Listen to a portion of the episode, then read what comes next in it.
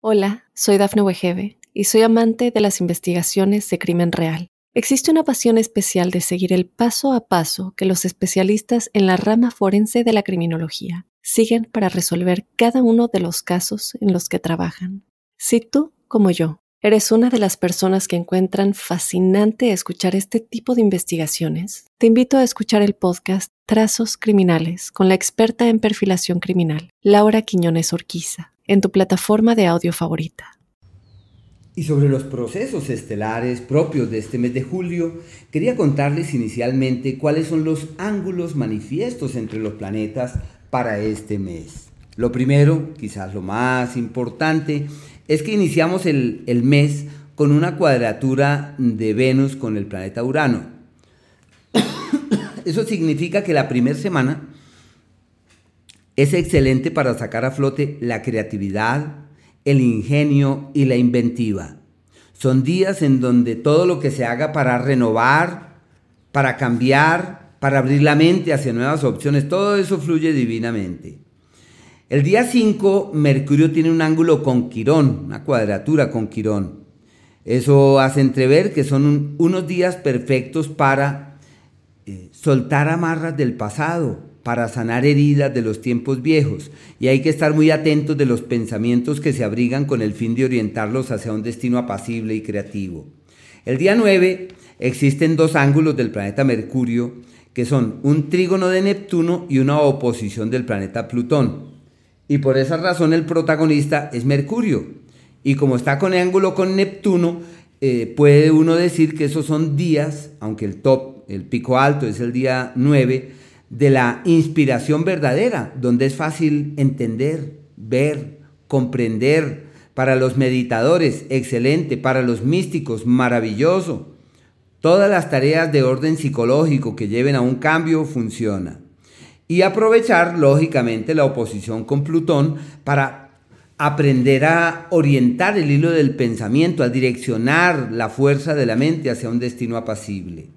El día 11 el Sol tiene una cuadratura con Quirón, realzando así la capacidad de restauración, de sanación, y lo que hay que hacer es tener el ánimo de pasar las páginas del pasado. Hay un día denominado el Día de la Exageración, que es el 17, una cuadratura de Mercurio con Júpiter, podríamos decir un día antes, un día después, eh, no hay que confiar mucho en las promesas de terceros, si nos llega a fulano con un proyecto maravilloso, uno sabe que le falta algo que eso seguro no camina bien. Y si tiene que ver con otros países o con otras latitudes, más aún, denominado por ese motivo eh, el margen de tiempo donde la exageración eh, gana la batalla. El día de la inspiración real es el día 19 porque existe un trígono, un ángulo armónico entre el Sol y Neptuno, que refuerza la inspiración, la intuición y la percepción. Pero eh, el aspecto más eh, significativo, lo de mayor trascendencia, se refiere a una oposición entre Marte y Saturno, aunque matemáticamente se produce el día 20, sus campos de acción duran una semana antes y una semana después. Ese es el ángulo al que nos hemos referido en antaño como el ángulo de quien doblega el destino. Para esto existe una parte bíblico que habla de la batalla del carnero con el macho cabrío. Y eso es exactamente ese día y sus, y sus aledaños. imagínense, una semana antes, una semana después, opuestos ese par de astros. ¿Y para qué son útiles? Para precisar el propósito de la vida, reiterar lo que vale la pena. Todo aquello que se emprenda tiene futuro, pero también es el tiempo en donde con objetividad y frialdad se pueden tomar decisiones de cambiar como los eh, como el rumbo de los acontecimientos, como el cauce que se trae de antaño. Y claro, son días tensionantes de grandes presiones. Y es usual que durante esos días haya tragedias en el mundo y cosas ahí como complicadas.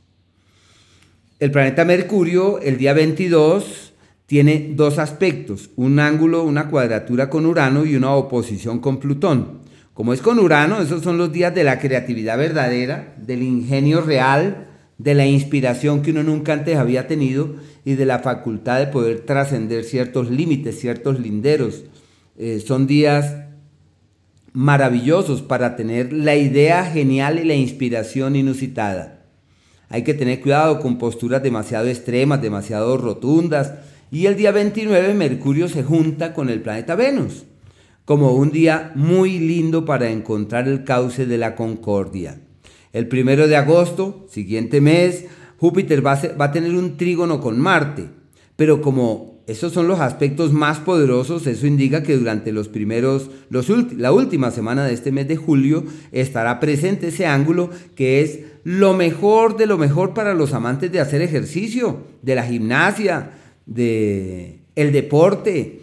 Bueno, todos los temas gimnásticos y deportivos, excelente, ya sea para los deportistas o para quienes quieren mantenerse bien de salud. Hay que estar ahí muy atentos, son días maravillosos. Así pues, del mes solo existen tres aspectos como los más poderosos. El primero, Venus con Urano, que me parece un ángulo fuerte, que se extiende durante una semanita, el, ángulo rey, que es Marte opuesto a Saturno, y este de Júpiter con Marte, que es bellísimo.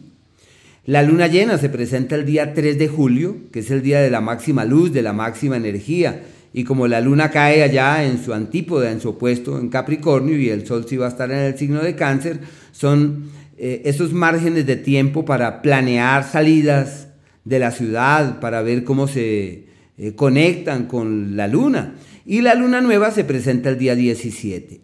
Por tal razón, los primeros 17 días, bueno, del 3 hasta el del 4 hasta el día 17, son los días en donde la luna mengua, donde pierde vida, donde pierde fuerza, y es el periodo donde también uno puede estar ahí muy pendiente a ver qué tiene que terminar, etc. Y desde el día 17, yo diría más 18 y especialmente 19, ya la luna empieza a crecer con vigor y desde ahí los proyectos, los planes, todo lo que se quiera hacer, todo eso tiene futuro. Dudar de eso no tendría sentido. Pero bueno, el Sol en el signo de cáncer, hablando del paso de los planetas por los signos, el Sol entra al signo de, se mantiene en el signo de cáncer hasta el día 22, 22 de este mes de julio, como un margen de tiempo perfecto para lograr la conexión emocional. Se refuerzan eh, los sentimientos, se fortalece la relación con quienes se ama y puede haber un escenario fiable en esa dirección. Solo que hay que tener en cuenta que la emocionalidad estar ahí a flor de piel, entonces la gente se deja afectar por cualquier cosa y el reto es no tomarnos nada en forma personal, pasar la página de las intranquilidades, de los bemoles y entender que cada cual está en su cuento, cada cual está en su mundo. Ya el día 22 el sol pasa al signo de Leo, que entramos en el tiempo de la grandeza y la grandeza nos habla no solamente de lograr cosas afuera, sino también de lograr cosas adentro y de sentirnos plenos y conectados con la vida. Mercurio está en el signo de cáncer hasta el día 10, de 9 a 29 graditos. Eso quiere decir que es una época donde puede haber como esa magia para conectarnos con el otro, como ese encanto para poder fluir de manera inspirada con el otro. Qué días bonitos. Son días bellos para encontrar como esa conexión apacible y armoniosa. Son días eh, fiables de energías creativas y también la sensibilidad a flor de piel. El día 10, bueno, sí, el día 10 el, el planeta Mercurio pasa a Leo, se mantiene allí hasta el 28, estará muy poco tiempo, que son los días para desarrollar la fuerza con el verbo y el poder con la palabra.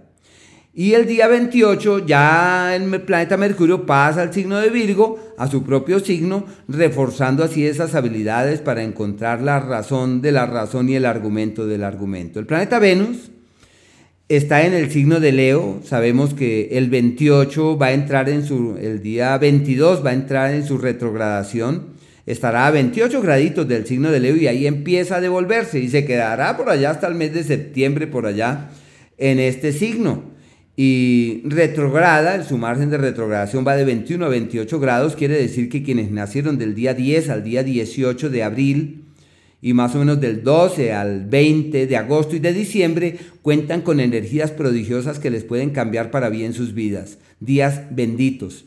Eh, los, eh, bueno, esos los detalles los miraremos después en el, en, el en el otro horóscopo.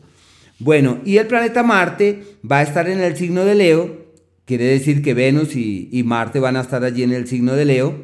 Mercurio se va a encontrar también ahí en el signo de Leo del 10 al 28. Bueno, mucha, mucha cosa ahí en ese, en ese signo de Leo. Pero bueno, son los días del primero al, del primero al 9 para tomar las riendas de lo que hay que tomar, caminar con entereza, con vigor y con fuerza. Y del día 9 eh, en adelante ya el planeta Marte cambia de signo, se mete al signo de Virgo y refuerza las labores que requieran minuciosidad, acuciosidad, detalle, compromiso, bueno, todo eso.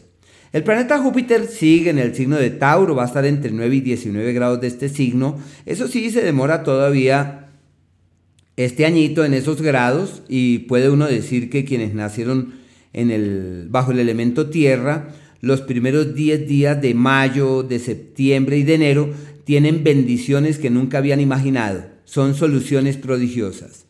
Eh, Saturno está en el signo de Pisces de 0 a 7 grados, se sostiene ahí durante todo el tiempo.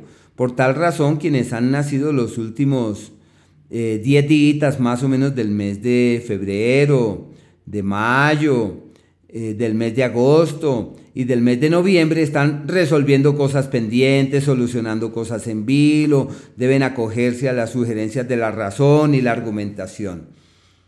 El planeta Urano se mantiene en Tauro de 19 a 23 grados. Estos sí son ciclos grandes, quienes nacieron más o menos entre el día 9 y el 13 de mayo, septiembre y enero, tienen cambios grandísimos que nunca lamentan porque son solo bendiciones que llegan. Eh, el planeta Neptuno está en Pisces, eh, entre 14 y 27 grados en este año. Quiere decir que quienes nacieron del 14 al 17 de marzo, de julio y de noviembre tienen cambios prodigiosos que pueden transformar significativamente sus vidas. El planeta Plutón se mantiene en Capricornio retrogradando, el único que retrograda de 27 grados de Capricornio a cero de Acuario y ya esos datos los hemos mencionado en el horóscopo global. El planeta Quirón está a 19 grados de Aries, eso sí es algo puntual que también aparece en el horóscopo grande, pero quienes nacieron en el 9 de abril, de agosto y diciembre tienen cambios muy favorables. Y el nodo lunar está entre 29 grados de Aries y 1 grado de Tauro.